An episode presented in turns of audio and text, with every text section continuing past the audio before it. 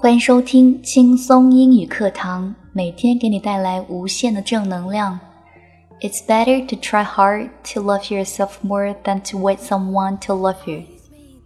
If today you don't like yourself more than yesterday, so what's the meaning of tomorrow?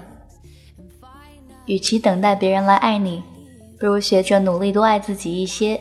如果今天你没有比昨天更喜欢自己，那明天对你来说又有什么意义？ 更多英语、音乐、情感节目，敬请关注新浪微博 DJ Yuki 安夏。